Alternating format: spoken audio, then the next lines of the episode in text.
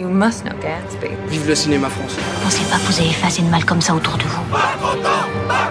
Tiens une tête de déterré, Robert. Why so serious? Vous avez vu une vraie licorne vivante? Pourquoi tu pleures Maybe I'm not good enough. I'm Captain Jack Sparrow. Vous voulez tout savoir de l'actualité du cinéma, les critiques, le calendrier des sorties, les infos exclusives et la possibilité de gagner plein de cadeaux Eh ben vous êtes au bon endroit, bienvenue dans Clapement 5. Je m'appelle Aurélien Rapatel et je suis ravi de vous retrouver comme tous les lundis, mercredis et vendredis pour un nouvel épisode de votre podcast cinéma préféré. Merci de la part de toute l'équipe d'être toujours plus nombreux à nous écouter d'ailleurs. Et si tu nous écoutes sur Apple Podcast, tu peux nous mettre dès maintenant une note euh, 5 étoiles par exemple pour nous soutenir au mieux pour que nous perdurions.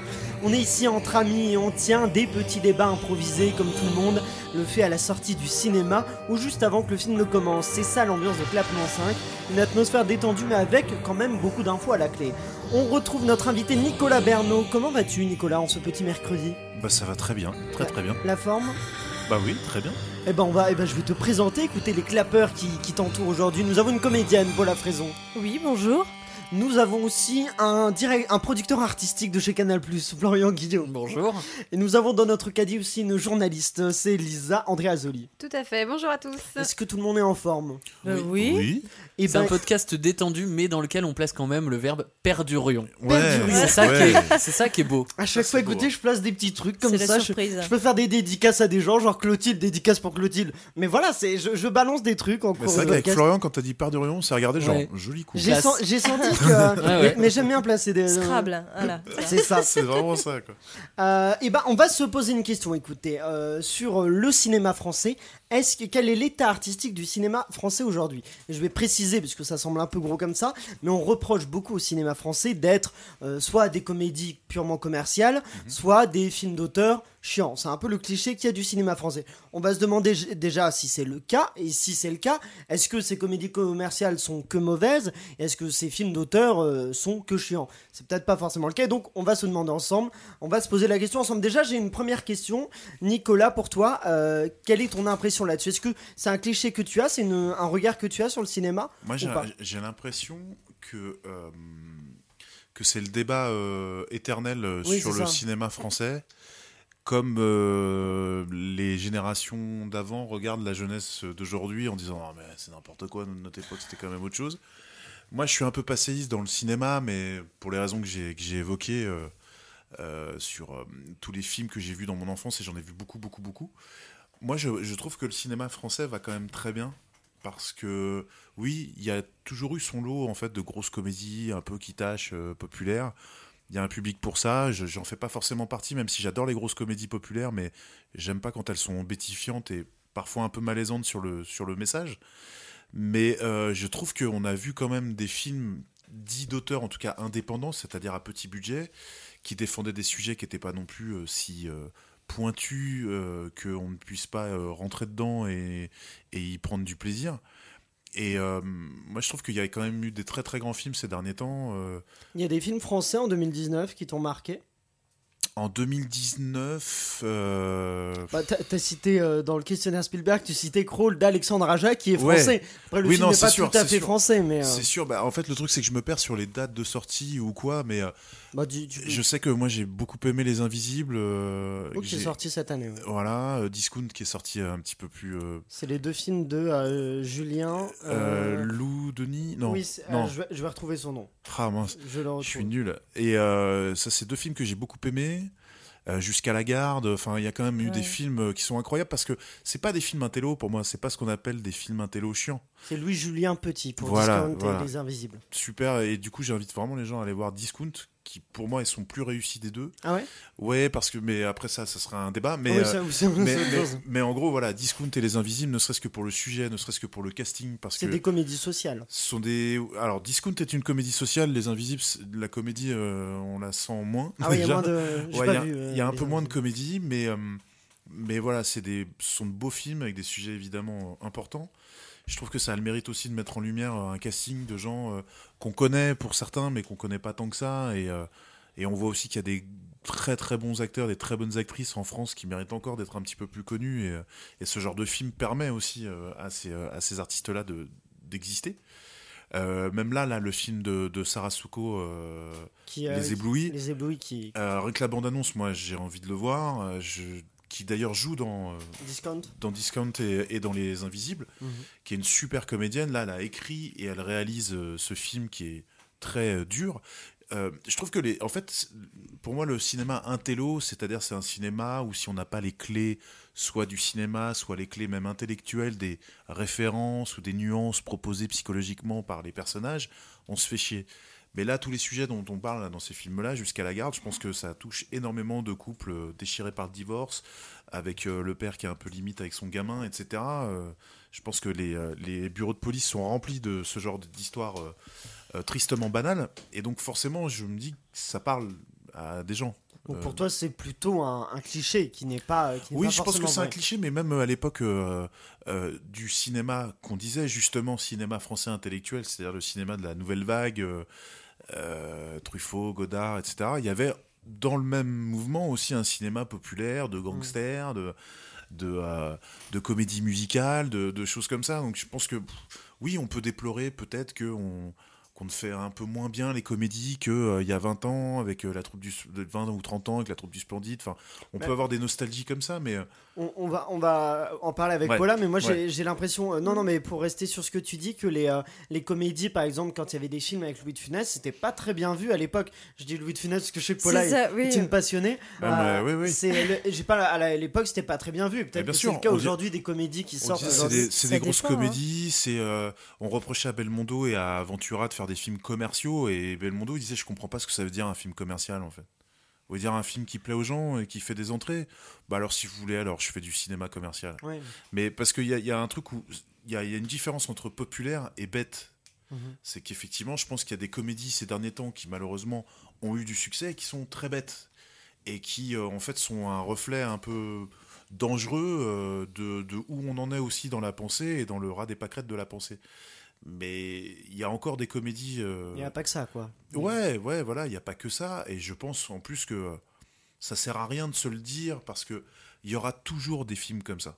Je pense, vraiment. Paula, toi, quel est ton avis sur la question? Euh, bah, je partage plutôt l'avis de Nicolas. Euh, tu parlais en fait des comédies de de Funès. Euh, moi, ce qui me fait rire, c'est qu'il n'y a pas encore euh, si longtemps que ça, j'étais à l'université euh, en cinéma. Et euh, bah ouais, même dans les jeunes chercheurs, en fait, euh, ils vont dire ah ouais, euh, les vieilles comédies et tout avec lui de Funès et tout. Mais moi, je suis désolée, ça a fait mon enfance ce truc-là. Mm. Et, euh, et mais enfin, c'est génial. Et je trouve que de Funès, on- peut-être que dans la vie, il était pas très cool, il était un peu tyrannique, mais à l'écran, enfin, c'est une bombe comique ce mec. Ouais. Et, et, visu- enfin, et gestuellement et tout, c'est c'est dans ses mimiques, de- dans la précision qu'il a avec son corps. Je suis désolée, mais c'est c'est c'est pas négligeable en fait et, et, et peut- et c'est un acteur qui est très qui était très talentueux Mm. et qui a, qui a fait des, des films qui sont bah, ouais, populaires. Quoi. Et, euh, et euh, je pense aussi qu'on peut également avoir euh, les refs euh, littéraires ou, ou cinématographiques des films bah, dits intello ou un peu du, du bon et vrai cinéma, et on peut quand même trouver ça chiant. Euh, donc euh, pour moi, euh, ça, ça l'un n'empêche pas l'autre. Et, euh, et ouais, non, moi j'ai eu des films aussi. Bah, tu citais Jusqu'à la garde. Moi, ça m'a, bouleversé ce film-là Mm. parce que putain, les violences conjugales, c'est plus que d'actualité et, et il faut en parler. Et ça en parle très bien et ça, ça en fait sur le ton. Enfin, moi j'avais l'impression d'être devant Hitchcock tellement ça me, Mm. ça me, ça m'avait glacé. Je pense que ça a été le cas pour tout le monde parce que ce qui est très fort, c'est qu'il est sorti, euh, euh, je crois qu'il est sorti en janvier-février 2017 Ouais. et euh, il a réussi un an plus tard au César 2018 parce qu'il n'était pas éli- éligible du coup au César 2017. Au César 2018 a remporté plusieurs prix, dont celui Ouais. de la meilleure actrice pour Ouais, pour Léa Drucker. Drucker. Donc c'est un film qui a marqué quand même, même un an plus tard, les votants de l'Académie des Césars s'en souvenaient. Bien sûr. Ah oui. Euh, oui, Paula. Et puis bah non, mais même après sur euh, d'autres, enfin d'autres choses, c'est un, film sérieux comme euh, on en avait parlé euh, euh, plus tôt euh, l'an dernier, mais sur euh, les, les chatouilles notamment, moi, Ouais. un film que je trouvais, mais euh, bah, c'est tiré d'une pièce, etc. Oui. Eric Ouais. Métayer et, euh, Euh, et celle qui l'a qui, l'a vécu. s'appelle, cette femme, Ah, je vous dis ça dans un instant, écoutez. Mais vas-y, Mais toujours est-il que voilà, ça c'est des films sur des sujets un peu euh, lourds et tout, mais où il y a quand même des moments où on arrive à déconner un peu dedans, ou ou, euh, bon, peut-être pas non jusqu'à la garde, mais dans les chatouilles, il y a deux trois moments où, euh, où ouais, il y a un peu plus de. C'est Andrea Bescon. Voilà, c'est ça, Mm. merci. Il y a des moments un peu plus, euh, un peu plus gays. Et puis sinon aussi, bah, le cinéma français, je suis désolée, mais on a quand même Hugo Gélin.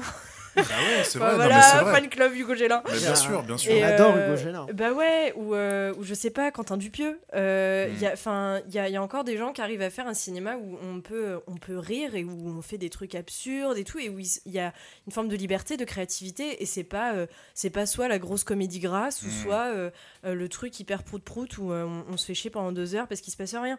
Donc, euh, non, moi je. Florian, voilà. tu as réagi sur Hugo Gélin, tu partages. Oui, cette, bah, euh, parce que si, si certains auditeurs avaient entendu euh, l'émission était presque parfaite, le podcast, de l'an hein. dernier, ils savent que je suis un grand fan du Gauguin. Non, moi je voulais essayer d'être un tout petit peu objectif parce que la question est un peu compliquée. Euh, quand, quand tu dis est-ce que C'est une réalité? C'est une question qui repose sur un cliché, donc c'est ça. est-ce que c'est une réalité que le cinéma français, ce sont des grosses comédies populaires et des films chiants? J'essaie de prendre juste un critère objectif. Quel est, quels sont les, meilleurs entrées? films du box-office en 2018 Parce que bon, 2019 est pas terminé, donc on- c'est compliqué de prendre ces chiffres-là. En 2018, sur les 10 premiers films euh, français, il y en a 5 qui sont français, 5 qui sont étrangers. Les 5 qui sont français, c'est L'étuche 3, La Petite Famille, Le Grand Bain, Astérix et le secret de la potion magique et Taxi 5. Donc il y en a 4 qui sont des comédies populaires. Populaires, Ça veut ouais. pas dire, pour rester dans le, le- la question de base, nous- La qu'artistiquement, question, est-ce que artistiquement, est-ce que ces ce sont films-là, on les les, aime ou pas meilleures comédies? Mhm. Simplement, on voit que 4 films sur 5 français dans le top 10 de 2018 sont quand même des comédies, euh, des comédies populaires. Donc est-ce que c'est vraiment un cliché? Peut-être pas. J'en profite pour dire, comme il y a quand même Astérix et le secret de la potion magique qui se glisse ici, que en France, on est aussi fort pour faire des films d'animation. Ouais. On est bon. Euh, Cette on- année, il y a eu les Hirondelles de Kaboul, par Absolument. exemple. de Euh, il y a un, an ou deux, on a eu aussi euh, Ma vie de courgette qui a été euh, qui, qui était magistrale, Mm. réalisée par Claude Barra ou Barra, je sais pas, je sais plus comment on dit. Euh, Astérix euh, d'Alexandre Astier est, euh, est absolument euh, fabuleux.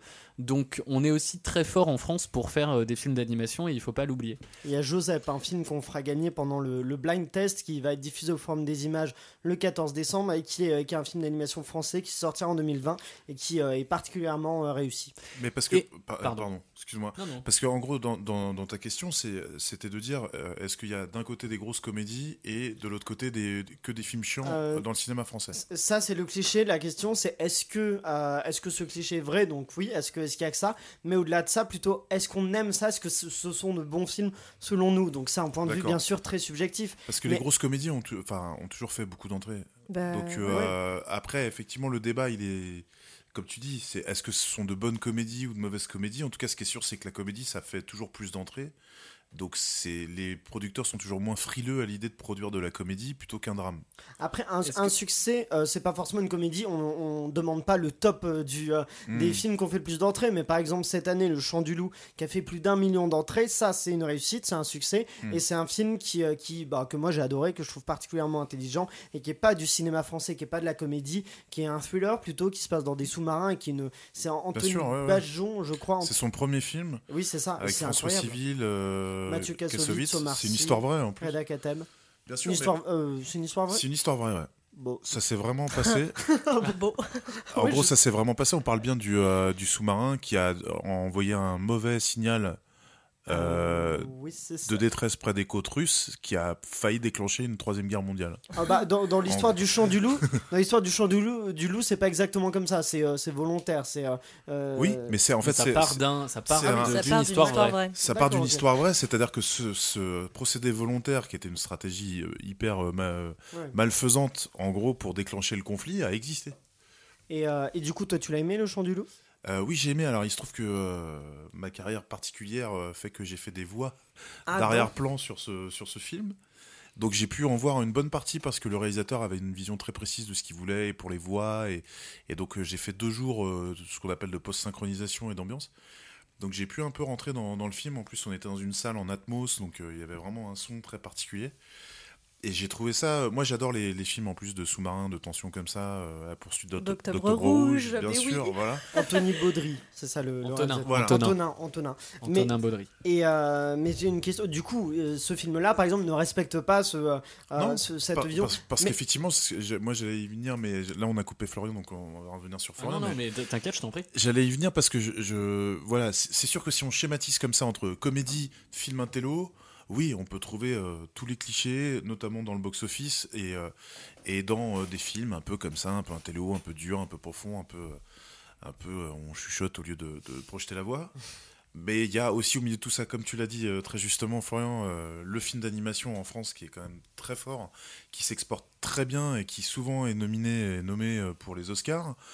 Et puis les films de genre, pas forcément de- d'horreur, mais même s'il y a une culture, en tout cas en France, du film d'horreur, même si ça reste un truc de niche, on parlait d'Alexandre Aja, euh, ça- on reste quand même des références dans plein de domaines. euh, et il y a un public pour ça, et on peut pas le mépriser sous prétexte que euh, Ah oui, c'est un sûr. peu moins mis en, en lumière, parce qu'il y a des cinéastes incroyables qui justement abordent le genre comme ça. Mais, mais vu qu'on parlait du, du box-office aussi de, de 2019, je vais, je vais le citer. Pour, pour l'instant, effectivement, en 2019, il n'y a pas beaucoup de films français. Il y a que euh, Qu'est-ce qu'on a encore fait au bon Dieu, qui a fait 6 millions d'entrées. Mais à part ça, les, les, films ont un peu, les films français ont un peu de mal à s'imposer dans ce, dans ce top 10 en tout cas.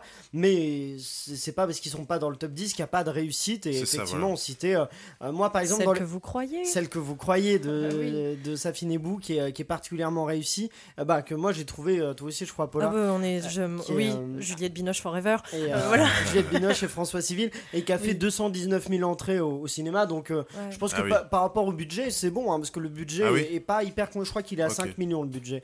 Donc, euh, c'est, je, je crois qu'ils ont dû, ils ont dû bien s'en sortir. Mais après, il y en a d'autres. Yves, par exemple, vous avez vu Yves ou pas euh, le, sur le frigo Alors, je euh, l'ai pas encore vu. frigo qui Ah parle. non, qui non, est- je l'ai pas vu. Qui est non, très drôle, qui a fait 60 000 entrées. Donc là, je, je sais pas s'il a, il a fonctionné au niveau du box-office. je suis Ah non, non, sûr. il a pas fonctionné. Mais qui est, euh, je pense pas, non. À 60 000, non. mais qui est, euh, mais qui est quand même très drôle et qui, qui est de qualité et qui est pas un film d'auteur Ah bah non, non, non. Mais même le grand bain, euh, par- euh, pardon, ça c'était encore. l'année dernière, le Grand Bain qui avait très bien marché. qui est ouais. cité dans les chiffres là de Florian. Je trouve que c'est un, c'est un très bon film. Après, maintenant, on peut lui reprocher plein de choses hein, si on rentre dans le, dans le, dans le vif du sujet. euh. moi, je, je le définis un peu comme ça et j'adore euh, quand même cette boisson, mais pour moi, c'est un peu un Coca Zéro. C'est-à-dire qu'il y a, il y, a, il y a beaucoup de saveurs, euh, il y a tout ce qu'on aime en fait dans, dans, dans un soda. Et après, au final, quand on l'a bu, on fait ah, j'ai passé un bon moment, mais qu'est-ce qu'il en reste? On sait pas trop.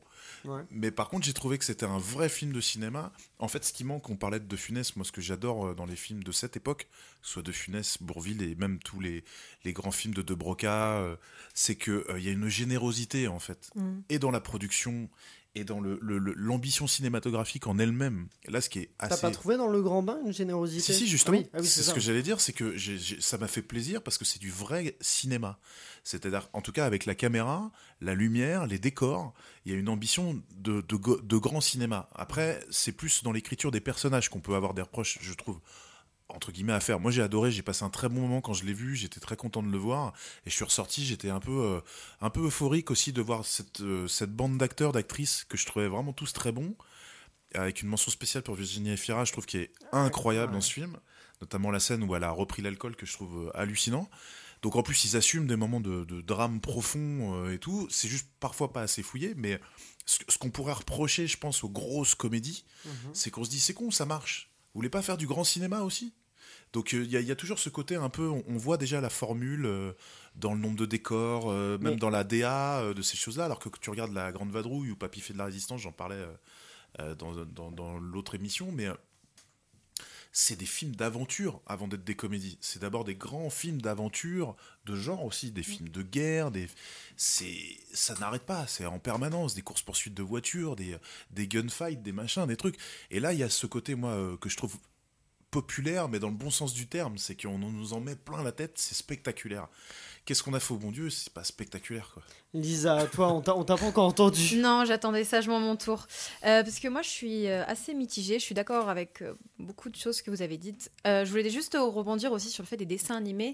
Parce que c'est vrai qu'on est très bon en France. Et je voulais juste préciser qu'on a la- l'une des meilleures écoles qui forment Hmm. les gens au dessin animé. C'est l'ESMA. Elle est, pour l'instant, elle est à Montpellier. Donc c'est important, euh, déjà peut-être qu'il y a des auditeurs qui, Bah qui oui, veulent, vrai, euh, ouais. qui veulent euh, faire ça, mais euh, donc du coup c'est pour ça aussi qu'on est bon, parce qu'on est, on est très bien formé au dessin animé.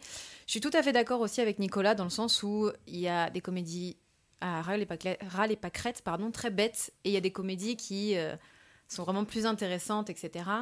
Moi par exemple, qu'est-ce qu'on a fait au bon Dieu? C'est vrai que c'est le truc, on va le voir une fois parce qu'on est curieux, mais pour moi, ça reste pas dans ma mémoire euh, de euh, la bonne comédie française. Euh, après, je suis aussi tout à fait d'accord avec Nicolas dans le sens où je trouve que le cinéma français, c'est très.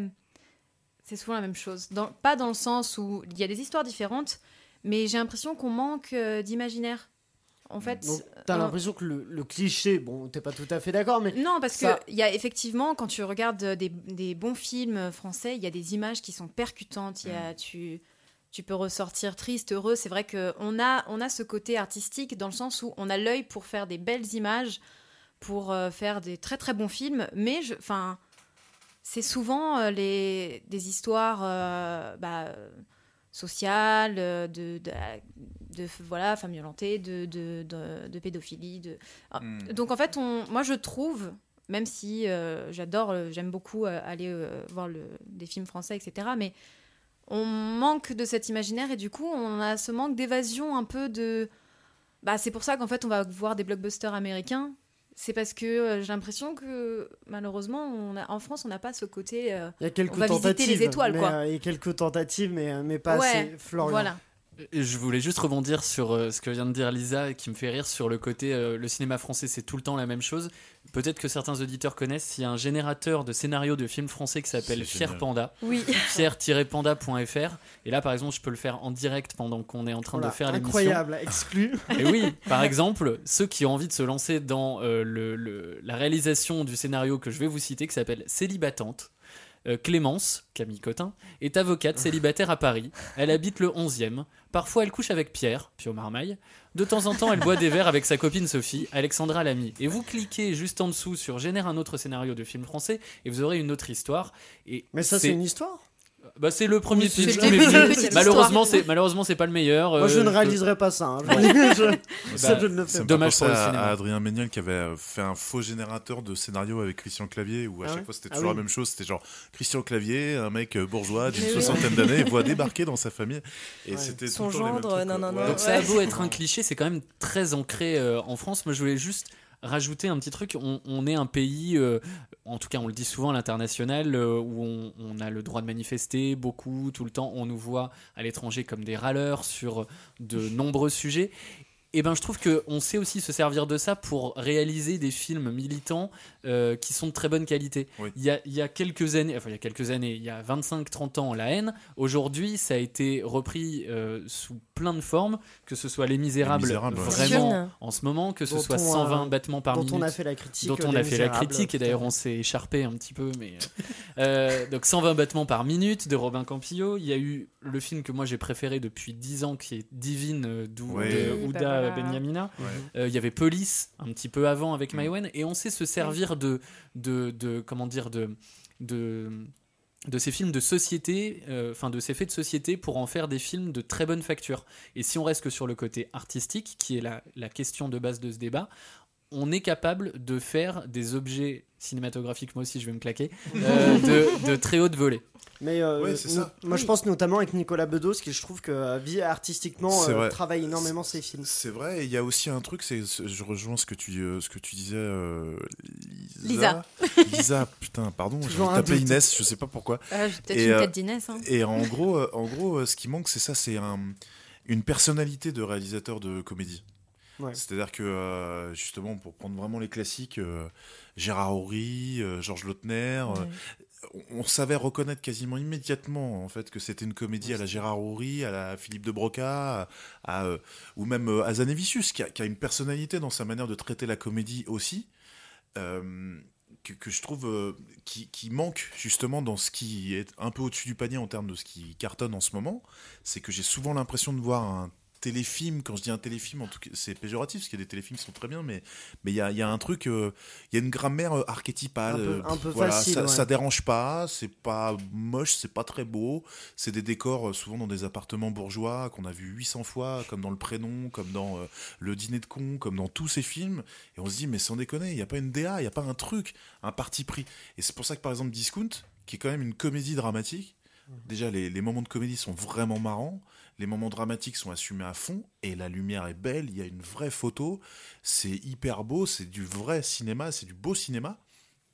Et je pense que oui, mais il y a plein de cinéastes qui ont cette personnalité-là. C'est juste que faudra que vienne le moment où des, des producteurs se disent euh, ouais j'ai envie de faire de la comédie, bien sûr j'ai envie de que ça gagne de l'argent, mais, mais j'ai envie quand même qu'on qu'on nivelle pas par, par le bas, enfin vers le bas. euh, ce genre de ce genre de, de- de- le genre en fait euh, comédie.